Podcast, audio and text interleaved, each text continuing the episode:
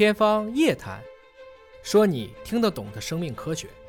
天方夜谭，说你听得懂的生命科学。各位好，我是向飞，为您请到的是华大基因的 CEO 尹烨老师。尹老师好，向飞同学好啊！最近啊，有一些电视剧啊，包括有些社交媒体啊，都在讨论这个渣男的话题，说为什么这个星球上渣男这么多啊？见一个爱一个，爱一个不够，还要再爱一个啊！现在真的是有科学家们做了一个非常严肃的科学研究问卷调查，就是为什么男人就特别自信的、迷之自信的认为。这些女性都对自己感兴趣，这这个是为什么呢？呃，之前可能从进化的角度或者演化的角度有一种说法，但是现在呢，有一个新的研究又推翻了这种说法。今天跟野老师聊聊这个话，野老是会觉得自己是一个万人迷吗？他不会 啊，人贵在有自知之明。为什么通过演化的这个角度说，男性普遍认为女性都对自己感兴趣，其实是有利于物种的繁衍？对我们不能仅从人类去研究这个问题啊。每当心理学家问我很多讨论问题的时候，我就说你要想想动物，嗯，呃，你不可能脱离你作为一只兽的物质基础而存在，所以你纯粹从人性的角度分析我们的心理行为，肯定是不全面的。你如果从动物角度的话，那绝大部分都是一夫多妻制，或者说。雄性是倾向于将自己的精子或者是基因传递给尽可能多的雌性。对，最典型的就是狮群。嗯，一只公狮子会带一堆母狮子，而且哪个公狮子有这样的能力呢？通过决斗来体现。然后下一个公狮替代你的方式会把其他的小狮子全部咬死，然后不咬死这些母狮子就会持续的喂奶。他们就不会再为你繁育下一代，就不能保证这只公狮的基因得到传递。所以好自私啊！啊，这是基因的自私，自私的基因啊！理查德·道金斯当时就道明了这一点。而对于女性来讲呢，因为她的机会成本很高，你比如说对人类来讲吧，生一个孩子费多少事儿，还要去带，可能还耽误职场。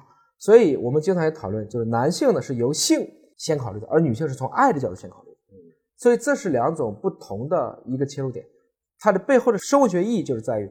男性发射后不管，嗯，基本上后来这个生孩子养孩子是都是女性，就哺育的事儿是给雌性来做了，对，其实，在生物界也就是这个样子的啊。我们把它说成雄性和雌性，避免大家觉得我们对好像男人就很有意见。嗯，历史上男人呢，如果说个段子的话，对两个人其实是比较生气的啊。第一个就是发明了听诊器，为什么呢？要不以前都可以直接把耳朵凑上去听。哦哦。第二个，这个一个国民党的左派的先驱。何香凝，为什么呢？她是一个女权主义运动者。嗯，一九二四年正式的提出了男女平等。嗯，开始了一夫一妻制。哦，所以从这个意义上讲，向飞呢肯定是觉得，哎，生晚了。深圳有一个何香凝美术馆，欢迎大家去参观，免费的。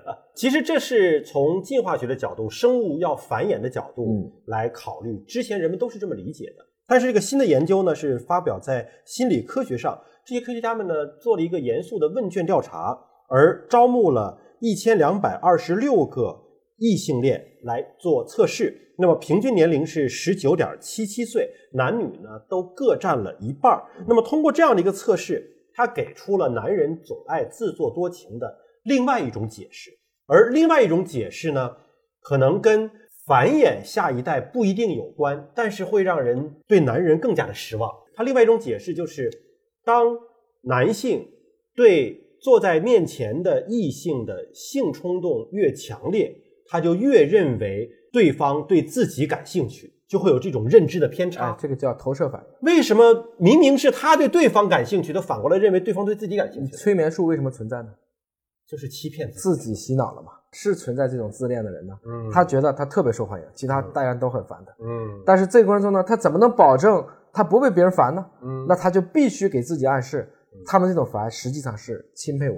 嗯，很多政治家，很多狂人，嗯，包括萨达姆，没有被抓的之前，都觉得自己是天之骄子。嗯，后来发现屈子慈父全日月，楚王台榭空春秋啊。嗯，其实你没有，大家都是人，别动不动的就把自己说成是天赋异禀啊，异于常人呢。实际上你被自己催眠了。当然，这个是一个问卷调查，我就要质疑了：问卷调查它的科学性有这么高吗？大家一听心理学，这好像是文科吗？错，心理学是地地道道的理科。在过去一百年，非常多精巧的实验都是心理学实验，设计的极其精巧，有的时候能让你拍案叫绝。我都觉得，因为心理学实验呢，能设计出这个实验这群人，真的是非常的聪明，因为他研究的是人类脑科学，研究的是人类自身。所以这种严肃的问卷调查是具备科学依据。